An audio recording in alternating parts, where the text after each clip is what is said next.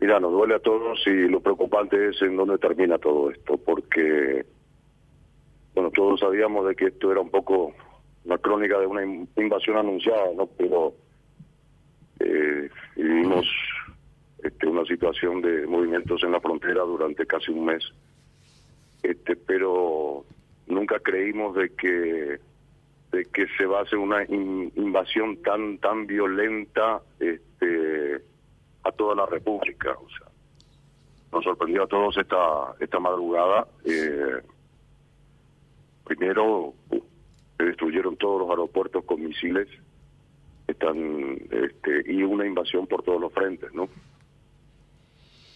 Claro, eh, nosotros queríamos saber de paraguayos. Eh, ¿qué, datos tenés? Porque eh, en Ucrania había familia, por ejemplo, que, que, están hace más de, de 8 o 9 años y que no quieren salir, que, que se sienten bien, y otros que querían salir y ya no pudieron porque se cancelaron todos los vuelos, Andrés. Sí, a partir de hoy se declaró la ley marcial y todos los vuelos están cancelados. Estaba viendo que hay una actividad eh, en, Encarnación, en la Plaza de Armas también, para de una u otra manera acompañar esta situación. Como, como entiendo, lo van a hacer en diferentes partes del mundo.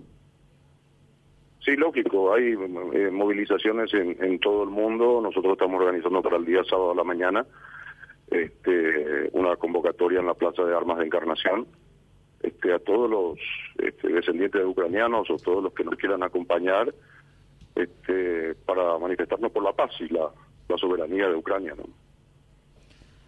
Eh, Andrés, ¿qué en tal? Rechazo, en rechazo a la invasión rusa, por supuesto. Claro, claro. Si podrías eh, decirnos eh, en breves palabras, ¿por qué la obstinación de Putin este, con Ucrania? Mira, la historia es larga, ¿no? Sí, por eso. Es un poco difícil, un poco difícil sintetizar. Este, pero nos sorprendió el día de ayer o anteayer en un discurso abierto en donde por primera vez este, dijo no reconocer a Ucrania como una nación y que históricamente debe pertenecer a Rusia. Eso es una locura este, absolutamente inaceptable y, bueno, nos sorprendió a todos ese tipo de declaraciones y cuando hizo esa declaración, bueno, ya prácticamente el gobierno ucraniano sabía de que iba a haber una invasión, pero no sé, no creíamos que la invasión iba a estar en la zona del Donbass, este, donde sí ya hay unos conflictos hace ocho años, ¿no?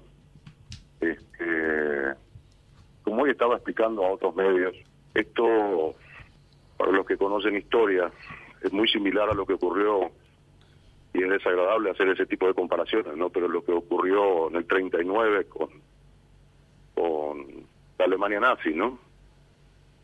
Donde Hitler a todos los germanos, o sea, los territorios donde tenían germanos parlantes los consideraba que deberían pertenecer a Alemania, ¿no? Y lo mismo está haciendo Putin, mm. este, y lo hizo en Georgia hace un par de años, con Osetia del Sur, y este, lo hizo en Moldovia con Transnistria, eh, lo hizo en el 2014 con Crimea en Ucrania, y en el Donbass, ¿no? Y hoy tomó la terrible decisión de invadir toda Ucrania.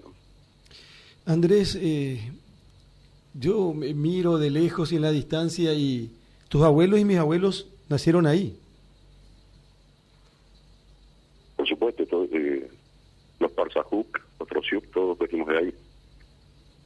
Este, de la zona del Bolin, que está más en la frontera con Polonia, ¿no? Más en la frontera con Polonia, ¿verdad? Sí, pero hoy increíblemente, hoy increíblemente cayeron misiles en esa zona, es Lutsk, que está casi en la frontera con Polonia, ¿no? A mil kilómetros de la zona de conflicto del Donbass.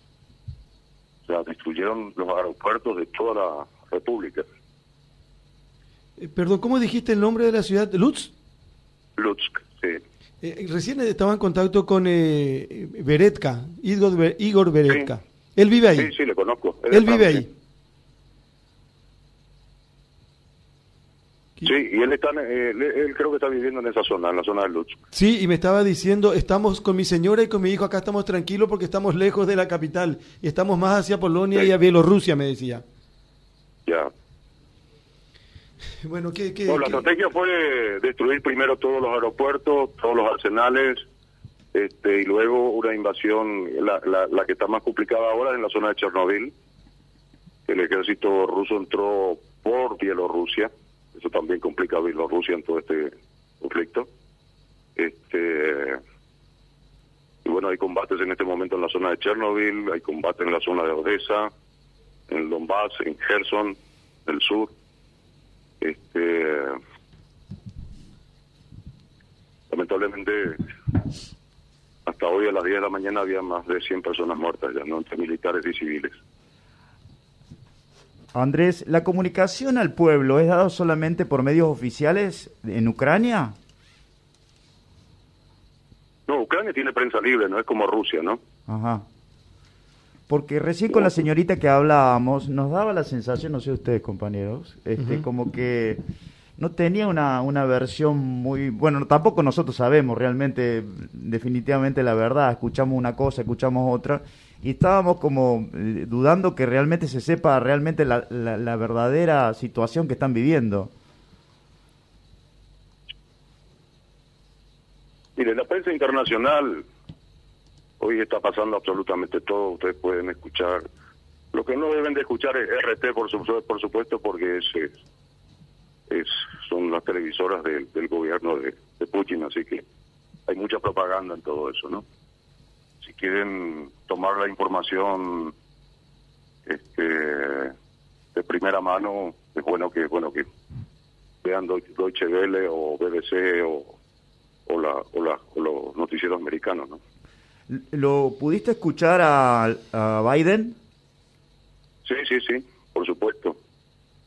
Y bueno, Ucrania agradece mucho todos los, todos los esfuerzos que han hecho muchísimos países, este, primero en esta guerra diplomática que hubo durante casi 30 días. Pero bueno, este, con esta invasión de, de hoy, eh, Putin directamente este, pateó la mesa de todos los tratados y todos los convenios, y por sobre todo los tratados internacionales. ¿no?